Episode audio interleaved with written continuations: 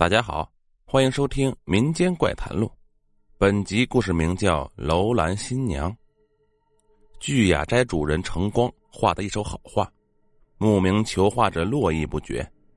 这天黄昏后，一位猥琐邋遢的男子闯了进来，他手里抱着一卷白绫，白绫看样子有些年头了，布面上不少地方显露着霉斑。男子爱如珍宝的紧紧搂着白绫。急切的对陈光说道：“你可是大画家陈光？”陈光点点头，谦虚的说：“这大画家三字实不敢当。”男子环视室内，走过去将门窗关严了。陈光大骇，不知这陌生男子鬼鬼祟祟有何居心。他不觉后退几步，一把按住桌上的电话机，就要报警。男子赶紧说：“程先生莫慌。”我有一话想请先生鉴赏。男子将怀中白绫展开，露出一幅女子画像。画中女子美极艳极，穿着五彩霓裳，发髻上插着美丽的鸟羽，一看就非汉族女子。程光也想不起有哪个少数民族是如此着装。女像工笔细描，与其说是画，倒不如说是摄影。女子笑脸盈盈。双眸含情，就连肌肤上的汗毛也是隐约可辨。女像和人体等比例大小，因为形象太过逼真，远远一挂，还以为面前站着的是个真人。程光对这幅画产生了浓厚的兴趣。见男子并无歹意，就放心的走过去，手掌在女像上轻轻划过，感觉就像抚摸着真人。那女子肤若凝脂。纤长苗条的身材也像真人一样，让人觉得温暖。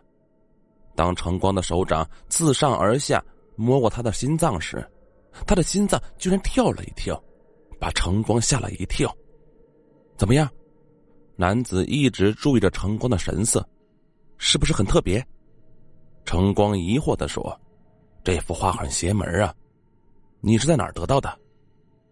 男子长叹了口气：“唉。”我叫李崇明，本是一家公司的老总，就因为这幅画，我弄得倾家荡产，沿街要饭。他小心的卷好画，就是现在他对他依然没有一丝恨意。慢着，这幅画多少钱？你开个价。程光这么说，已经犯了收藏的大忌。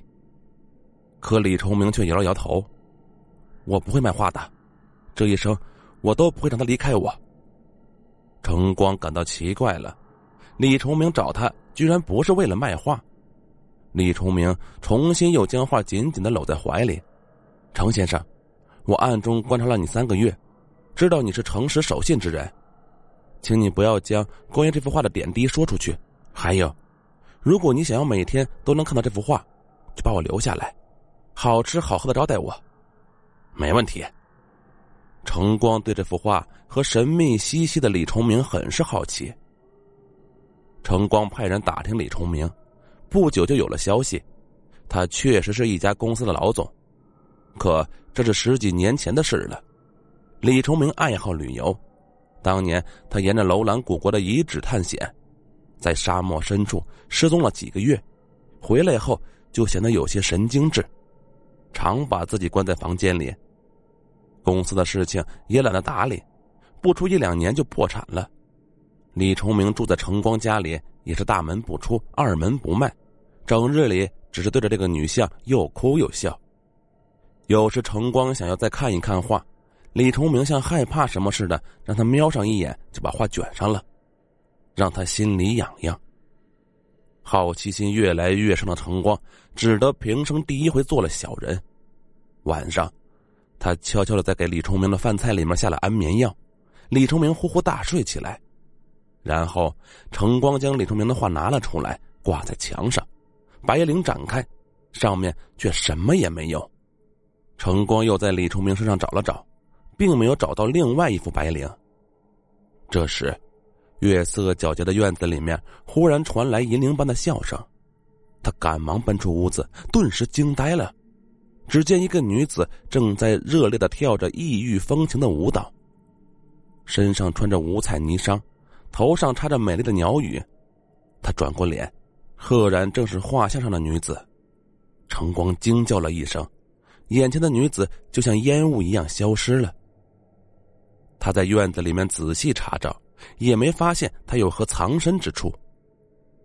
程光稍显失落的回到了李崇明的房间，一抬头，那女子又回到了画像上。他擦了擦眼睛，证实自己没有看错，忙用凉水泼醒了李崇明。李崇明见程光已经看破了他的秘密，便如实说来。原来，这画像上的女子是鼓楼兰人。因为长得漂亮，被一个法术很厉害的巫师看上了。女子早有恋人，自然不肯嫁给巫师。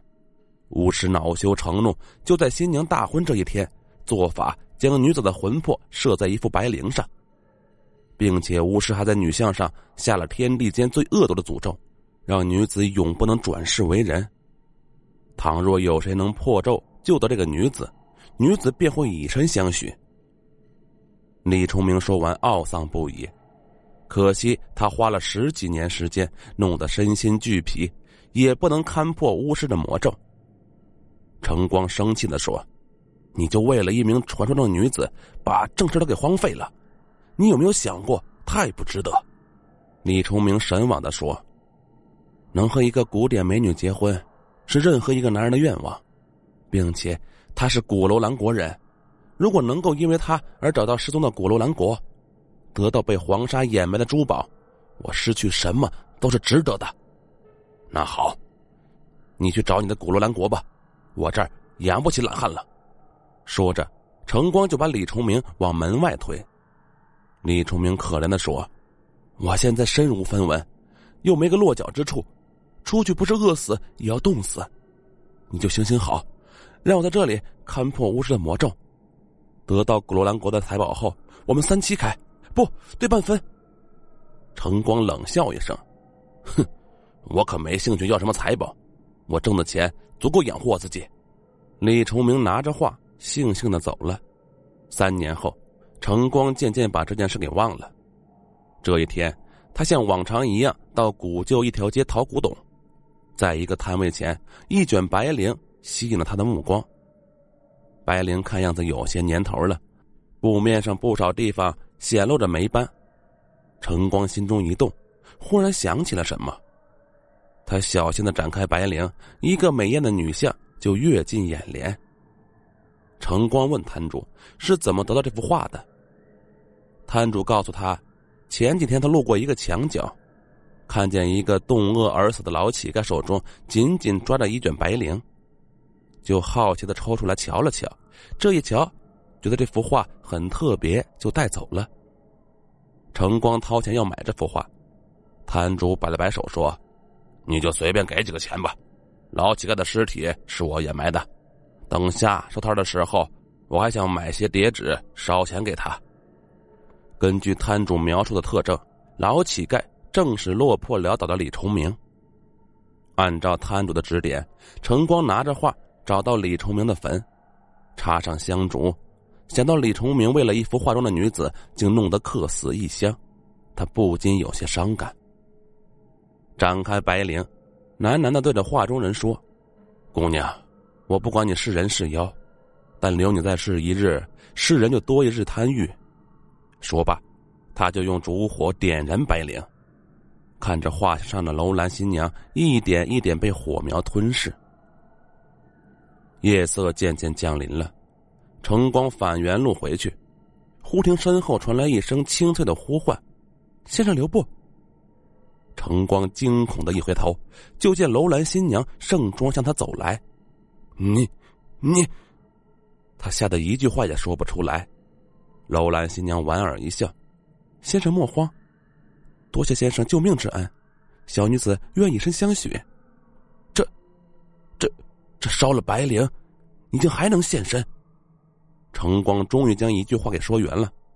楼兰新娘叹了一声：“唉，每个得到我的人都是千方百计的想要据为己有掠夺钱财。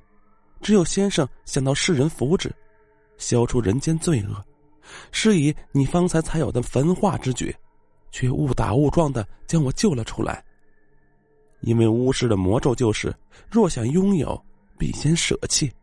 他看透了世人的劣根性有几个心中没有贪念所以我才在画中寂寞了千年。